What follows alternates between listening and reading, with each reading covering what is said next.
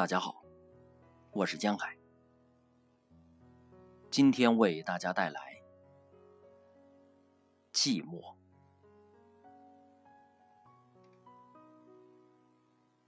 我曾经坐在台北市议会的议事大厅中，议员对着麦克风用狼犬似的声音咆哮，官员在挣扎解释。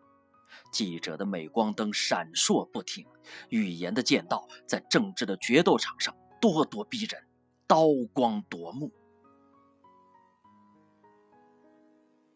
我望向翻腾爆裂的场内，调整一下自己眼睛的聚焦，像魔术一样，倏一下，一场顿时往百步外退去，缩小。声音全灭，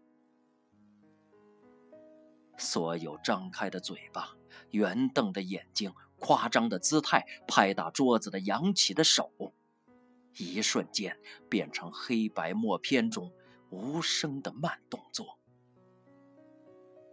缓缓起，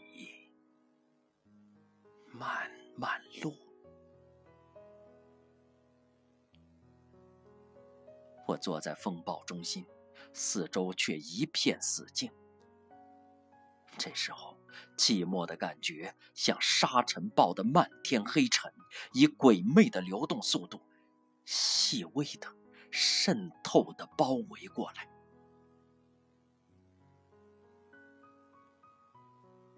我曾经三十天谪居山庄，足不离户。坐在阳台上记录每天落日下山的分秒和它落下时与山棱碰触的点的移动。有时候，迷航的鸟不小心飞进屋内，拍打着翅膀从一个书架闯到另一个书架，迷乱惊慌地寻找出路。在特别湿润的日子里。我将阳台落地玻璃门大，站在客厅中央，守着远处山头的一朵云，看着这朵云从山峰那边慢慢的飘过来，飘过来，越过阳台，全面进入我的客厅，把我包裹在内，而后。流向每个房间，最终分成小朵，从不同的窗口飘出，回归山岚。冰箱永远是空的。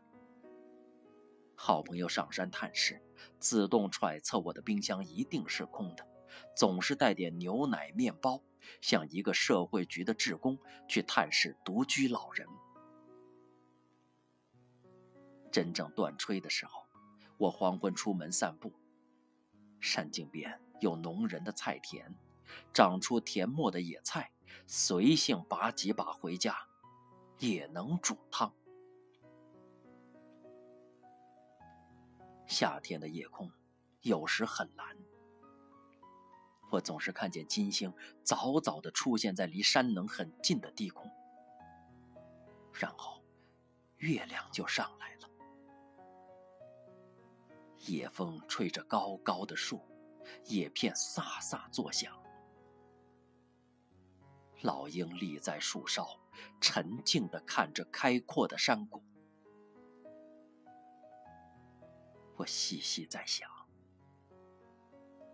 寂寞是个什么状态？寂寞该怎么分类？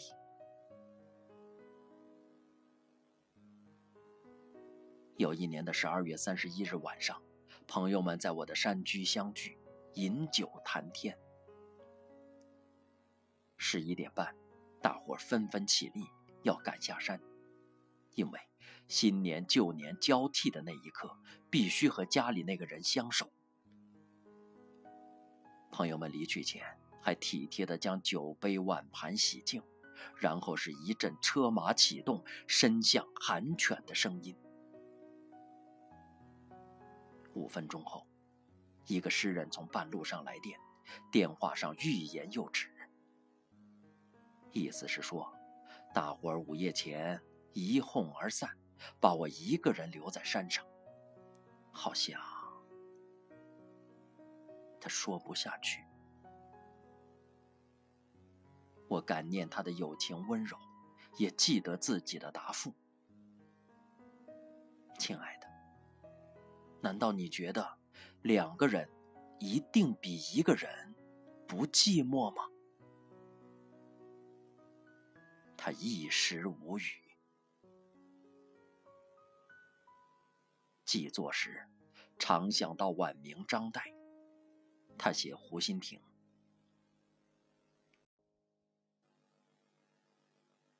崇祯五年十二月，余住西湖。大雪三日，湖中人鸟声俱绝。是日更定矣。余拿一小舟，拥翠衣炉火，独往湖心亭看雪。雾凇沆荡，天与云、与山、与水上下一白。湖上影子为长堤一痕，湖心亭一点，与渔舟一芥。舟中人两三粒而已。深夜独自到湖上看大雪，他显然不觉寂寞。寂寞可能是美学的必要。但是，国破家亡，人事全非。当他在为自己写墓志铭的时候呢？蜀人张岱，陶安其好也。少为纨绔子弟，极爱繁华，好精舍，好美婢，好娈童。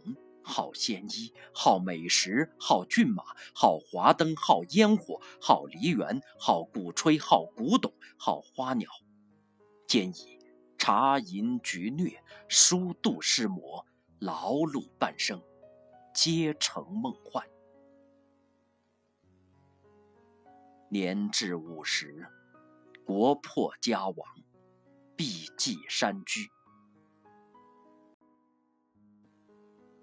所存者，破床碎几，折顶病情与残书数志，缺砚一方而已。布衣疏凉，长指断炊。回首二十年前，真如隔世。